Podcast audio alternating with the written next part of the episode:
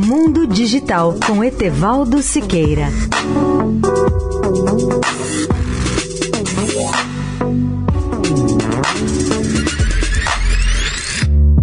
Olá, amigos da Eldorado.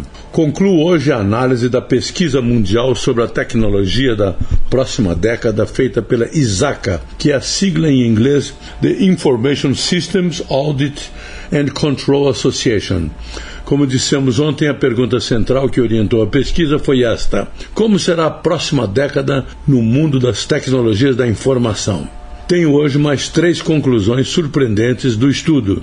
Primeira, oito em cada dez especialistas ouvidos, ou 81%, acham que as empresas ainda não estão investindo adequadamente nas habilidades de pessoas necessárias para fazer face às mudanças tecnológicas que estão por vir, enquanto 70% dessas pessoas consideram que as empresas estão investindo pouco nas tecnologias essenciais dessa nova era.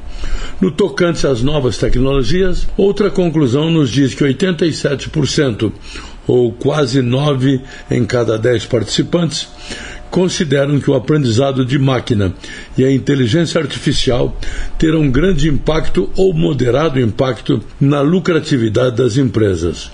Finalmente, Oito em cada dez entrevistados acham que as empresas ainda não estão investindo adequadamente nas habilidades necessárias para enfrentar as mudanças tecnológicas que virão, enquanto 70% acham que as empresas estão subinvestindo na tecnologia necessária para reorganizar suas empresas para a década de 2020.